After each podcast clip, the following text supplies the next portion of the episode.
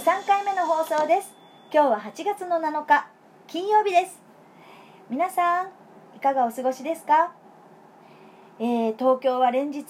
えー、熱中症に警戒をしましょうということでねものすごい猛暑が続いておりますけれども今日の空はちょっとあの曇りがちですね、えー、まだあの外に出ておりませんので、えどのぐらいの暑さはわからないかはわからないんですけれども、えー、あと西日本の方でもねだいぶ猛暑が続いていて大雨の次は猛暑かっていうことですけれども今度はね東北の方それから北海道方面に大雨が今あの降っていてそして厳重な警戒をとってくださいっていうねニュースでしていますのでね、えー、本当にねこの異常気象というか雨が降るのも降りすぎるし暑いのも暑すぎるっていうことでねちょっとこう度を超えたようなこの天気異常な天気がそうですねここ2年ぐらいかななんか私自身はあの東南アジアとか、まあ、熱帯の国のお天気みたいだな日本がなっていうふうにあの思い始めたのが2年ぐらいですかね。あの私がバックパッカーをやっていた時代にえー、タイランドの島コココサムイだったかコパンガンだったかまあなんせ半年ぐらいその島にいてそれで、えー、そこではね、まあ、ふスコールが降るんだよね大雨。これもそのやっぱり量が尋常じゃないんですよ。1時間ぐらい降る間に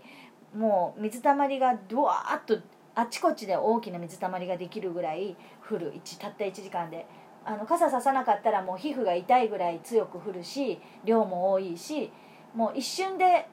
びしょ濡れになるっていうか一歩出たらびしょ濡れになるみたいなぐらい雨が降ってで傘さしても傘に穴開くんじゃないかっていうぐらい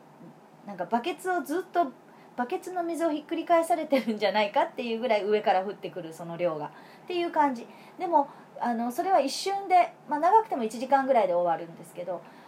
そのような似たような雨がずっと降り続けるって今日も明日も降ってるっていうのが今日本で起こってるんですよね。だからちょっと雨の量が尋常じゃないし暑さもねあのインドのねコルカタあのカルカッタ昔カルカッタって言ってた言ってたコルカタも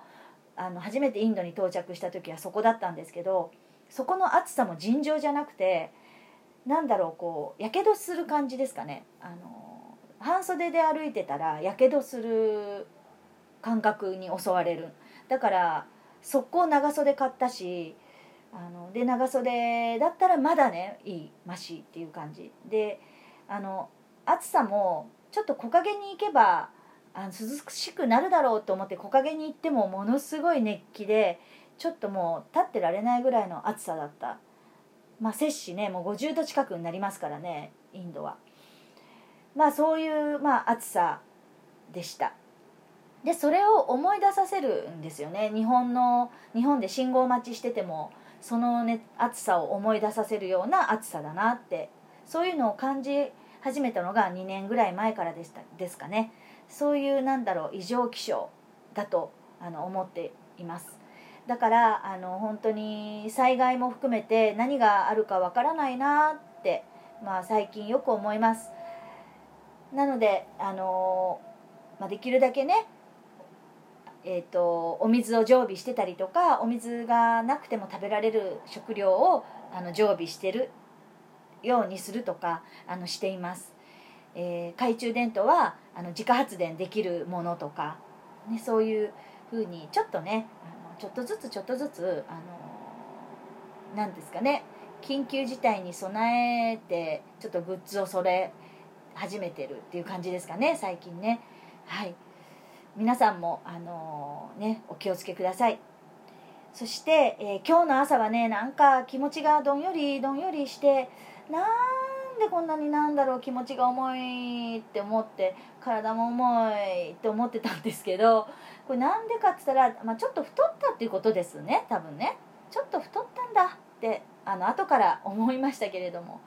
でもそれとは別なこともありましてであの私は自分の体はすごく健康体で胃腸薬も飲んだことないし頭痛薬も飲んだことないし腰痛も持ってない。で筋肉とか関節の、え痛みもあの経験したことない。せいぜい筋肉痛ぐらいです。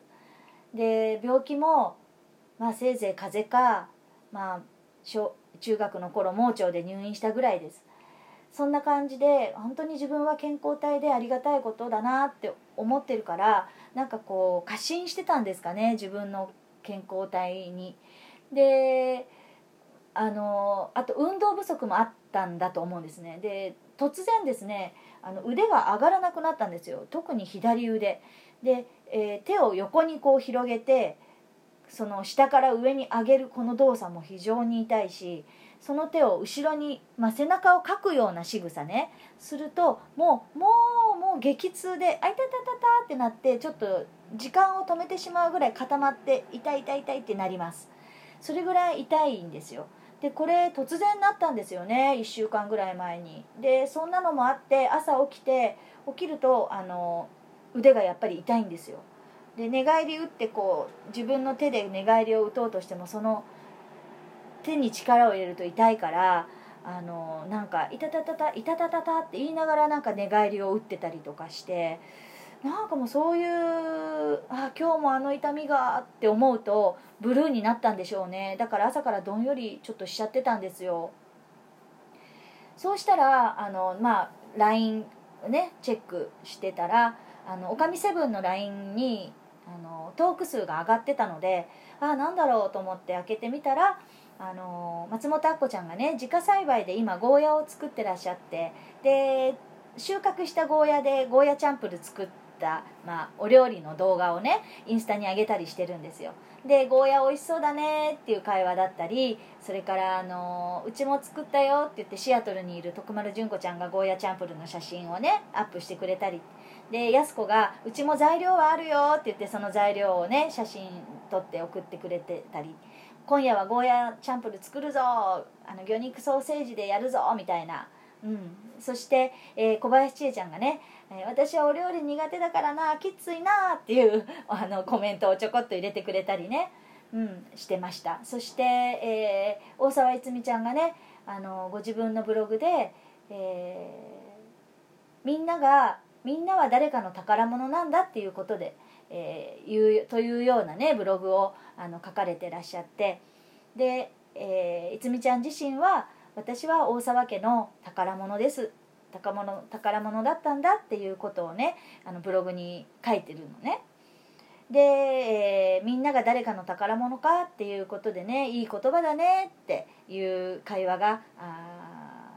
LINE でね飛び交っていました。でこれを読んでたらあのその私の痛みもいつの間にか消えて、えー病は気からだななんてまた思ったりして、えーおかみセブンのみんなにありがたいなってあの、まあ、私がね勝手にねあの元気づけられてるっていうあれで皆さんがそうやって元気づけようと思ってやってる会話じゃないですよ。それぞれがいつもそうです。自然に会話が生まれて自然にやり取りする中でいつも元気をもらって、えートークが終わるっていうね。非常にありがたいあのグループ LINE でありおかみセブンであるわけなんですけれども今日もそこから私は恩恵を受けて、えー今、えーこうして、えーラジオトークを録音しております。はい。えーまああとはあの昨日ね、えー戦後75年っていうことで広島原爆の日でしたね。で、えー昨日は8時15分に、まあ、広島に原爆が落とされたのでその同じ時間に、えーまあ、1分間の黙祷をね捧げ,、ま、捧げたんですけれども、まあ、広島にあの平和を、まあえー世界に平和をを願ってねあの親同じね過ちを二度と繰り返さないためにそうやって黙祷が捧げられたわけなんですけれども。でこの後にね1分あごめんなさい、えー子どもたちがね誓いの、まあ、平和を宣言する誓いの、えースピーチが毎年行われるんだけど、えー今の段階では、え原爆や戦争を経験した、え人たちが、まあ、高齢者ですけれども80代90代100歳代の方たちがあの語り部としてね、今でも、え語りつないでくれて引きつないでくれてるんだけれども若い人たちに。でも近い未来本当に戦争を知らない世代ばっかりになるわけですよね。だからこの、えー、戦争を経験した、えー、原爆を経験した人たちの言葉を、え、どんどん継承していかなくちゃいけないからあのまあ、え親御さんもね戦争を知らない親御さんになっていくわけで、えもうすでにそうなっているわけで。だから学校で歴史を教えてもらうばっかりではなくやっぱりね各家庭でもね、えおじいちゃんの立場としてなりまあねもう4 5 0代60代にもなれば、えー、おじいちゃんになる人もおばあちゃんになる人もいるじゃない？だからあの親戚の子でもいいし近所の子でもいいし、えー、子供たちにねそうやって、えー、自分が受け継いで知ってる情報を、えー、風化させないために子供たちに伝えていかいくのはあの使命だなと思っています。生きている人たちのこれは使命なんだなって思います。で私もねあの母が原爆が落ちた時は10歳ですから母の友達の富江ちゃんからもあの空襲がねあの東京はね空襲がひどかったから